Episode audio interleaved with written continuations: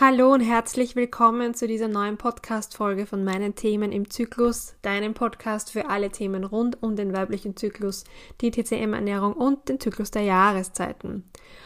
Heute spreche ich über mein absolutes Lieblingsthema, die vier Zyklusphasen. Das ist eine Podcast-Folge, die sich viele von euch gewünscht haben und ja, heute ist irgendwie der Tag dazu, das aufzunehmen. Das heißt, ich führe euch jetzt in dieser Folge, die nicht länger werden wird, hoffentlich, als die gewohnten 10 bis 12 Minuten. Das heißt, wir gehen in a nutshell ganz straightforward durch diesen Zyklus einmal durch und dann kennt ihr euch im Grunde genommen körperlich aus. Also ich setze jetzt hier in dieser Folge darauf, dass du lernst, sehr kurz und einfach erklärt, was sich körperlich in deinem Körper, haha, was sich bei dir halt abspielt während dieses Zyklus. Es sei vorweggeschickt, dass das, was ich jetzt erkläre und erzähle, dann gilt, vor allem wenn du nicht hormonell verhütest oder eine Spirale eingesetzt hast. Denn das ist halt Sinn und Zweck von Verhütungsmethoden, dass der Eisprung nicht stattfindet. Aber das ist im Grunde genommen der Kern ähm, jedes Zyklus, den wir haben, weil Mutter Natur einfach nichts anderes will, als dass wir uns fortpflanzen.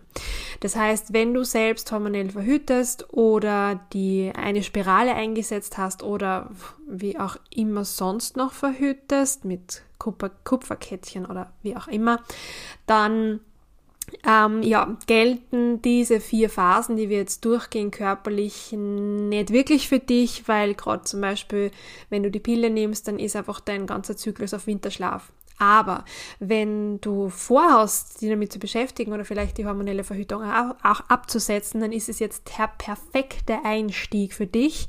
Und für alle anderen ähm, gilt, ich glaube, man kann nie genug dazu lernen und viele Dinge, ja, lernen wir halt nicht in der Schule. Deswegen spucken wir in die Hände und gehen wir es an. Also, der weibliche Zyklus besteht aus vier Phasen.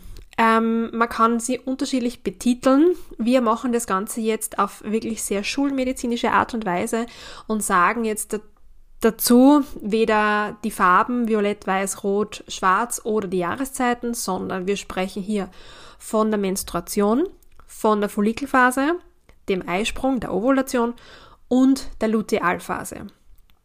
Das heißt, ein Zyklus beginnt immer dann, wenn deine Blutung einsetzt. Tag 1 im Zyklus ist dann, wenn du blutest. Aber ganz wichtig zu wissen, wenn du Schmierblutungen hast, also so bräunlich-schleimige Blutungen und das Ganze noch nicht so richtig fließt, dann ist es noch nicht Tag 1 von deinem Zyklus, sondern erst dann Tag 1, wenn tatsächlich das Blut frei fließt.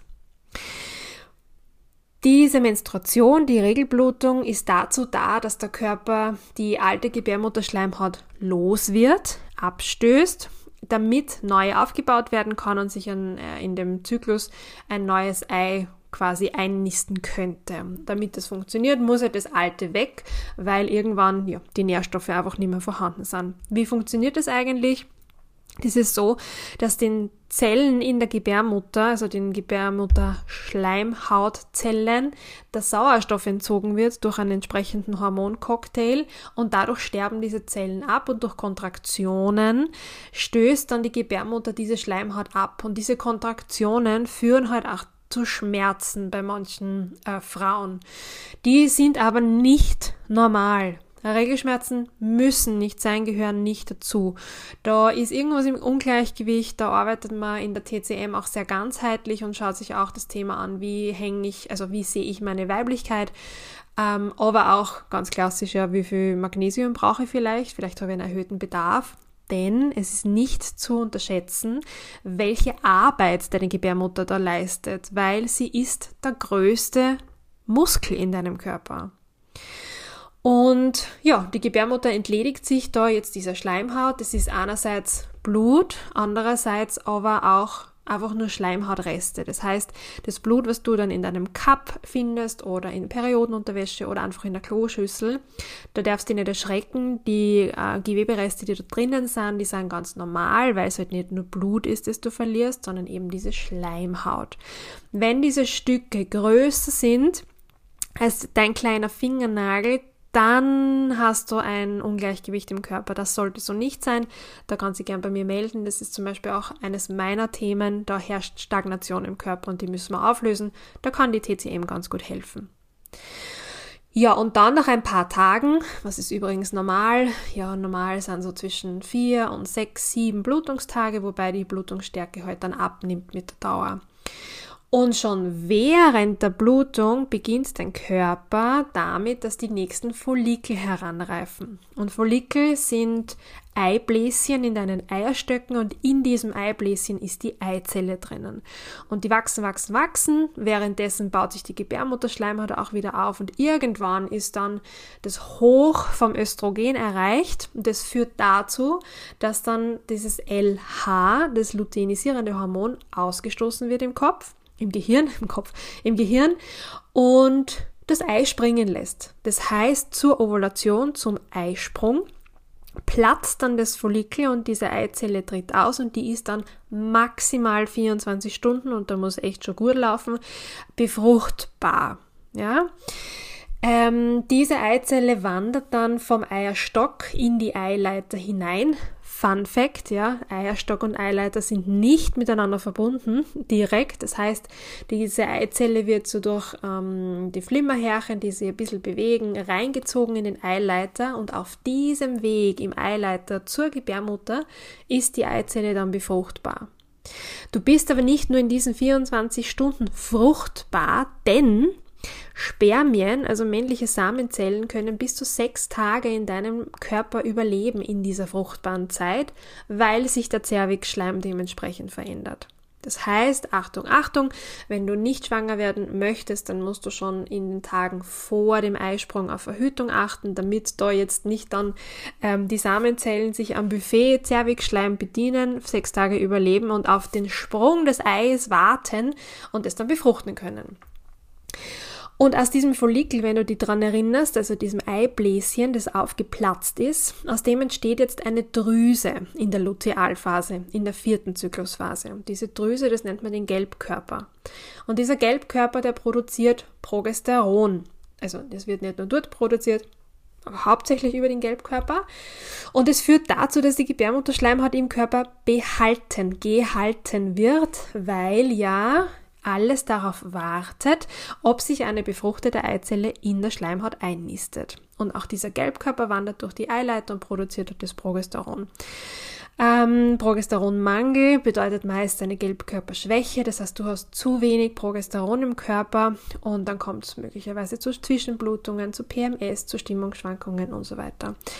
Separates Thema, diese Hormone, das gehen wir extra an, aber nur damit du es mal gehört hast.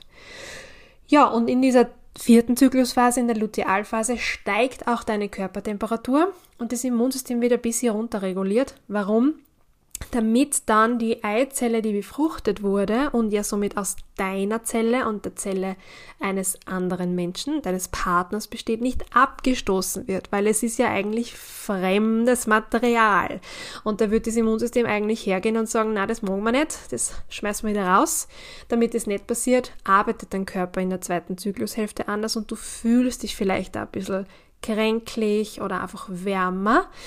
All jene, die Basaltemperatur messen über den Zyklus hinweg, stellen auch fest, dass sich die Basaltemperatur, also die Körpertemperatur, in der zweiten Zyklushälfte steigert. Das liegt daran, dass das Progesteron das wärmende Hormon ist und einfach dazu führt, dass die Körpertemperatur steigt. So, und wenn dann die Eizelle nicht befruchtet wird und somit dann die Eizelle selbst mit Dottersack und allem drum und dran die Produktion der Hormone übernimmt, wenn das nicht der Fall ist, dann stirbt dieser Gelbkörper ab, es wird kein Progesteron mehr produziert und damit weiß der Körper, ah, passt, wir sind nicht schwanger, wir können jetzt das Abstoßen wieder vorbereiten, es wird der Sauerstoff den Zellen wieder entzogen und die Blutung beginnt von neuem. Das war jetzt echt im Speed-Tempo, kurz und knackig durch den weiblichen Zyklus. Das passiert ganz grob körperlich. Ich möchte dazu aber noch sagen, ich habe jetzt fast kein Wort über die unterschiedlichen Hormone verloren, wie die wirken, was für eine Auswirkungen die auf den Körper und auf dich, auf deine Gemütslage, auf dein Aussehen haben, wie die Gehirnhälften miteinander kommunizieren, was ernährungstechnisch ganz klug wäre in den jeweiligen Phasen und vor allem, wie du dich fühlst oder fühlen könntest oder solltest in den jeweiligen Phasen. Wir sind halt ja, Körper, Geist und Seele, die TCM im ganzheitlichen Ansatz, ähm, mehr als nur unser Körper. Aber damit du ungefähr eine Ahnung hast, was innerhalb von 28 Tagen das ist so die Standardzykluslänge. Ich sage mal, es ist alles in Ordnung, was zwischen 24 und 33, 34 Tagen ist. Das Wichtige ist, dass er regelmäßig ist. Also wenn du regelmäßig alle Hausnummer 34 Tage deine Blutung bekommst, dann hast du wahrscheinlich einen relativ stabilen, gesunden Zyklus. Wenn es einmal 22 Tage ist, einmal 35, einmal 40, dann wieder 19 und so, dann ist es extrem unregelmäßig und das soll nicht so sein. Das ist nicht normal. Es müssen aber keine 28 Tage sein. Das ist ja, eher sehr selten, dass das passiert. Genau, also so sind wir jetzt mal durch den weiblichen Zyklus durchgerauscht. Ähm, es gibt dazu noch so viel mehr äh, zu erzählen, dass ich in Summe vier mal 60 Einheiten damit füllen kann. Ähm, und zwar mache ich das in meinem Zyklus Mentoring, wo wir uns eins zu eins treffen können und du ganz, ganz, ganz viel über dich und deinen Zyklus lernst und auch Platz ist für dein Thema und deine Fragen und deinen Schwerpunkt. Wenn du zum Beispiel sagst, ich kämpfe extrem damit, dass ich Stimmungsschwankungen habe oder andere PMS-Symptome, ähm, dann schauen wir zum Beispiel ganz konkret auf die Lutealphase und ich gebe dir all mein Wissen, das ich habe, weiter. Erweitere deinen Horizont und wechsel für dich die Perspektive und gib einfach Inputs, dass du deinen Weg zu einem beschwerdefreien und symptomfreien Zyklus findest. Das heißt, wenn es jetzt spannend für dich klingt und du dir denkst, oh yes, ich bin angefixt, das ist mein Thema, mit dem will ich mich beschäftigen, dann sage ich nur, go for it, mach es. Eine Möglichkeit ist das Zyklus Mentoring bei mir. Ich habe einen sehr pragmatischen Ansatz, was das alles betrifft, lass aber Emotionen und die, den Energiehaushalt nicht außer Acht und kann Ernährung dazu liefern. Ähm, wenn das für dich spannend ist, dann schau auf die Website von mir. Ich verlinke sie in den Show Notes und check dir einfach einmal ein unverbindliches, kostenfreies Erstgespräch, wo wir plaudern können, ob das vielleicht das Richtige für dich ist. So, ich habe versprochen, es wird kurz und knackig. Es sind knapp über zwölf Minuten wie immer. Deswegen machen wir jetzt Schluss und ich wünsche dir wie immer alles Liebe.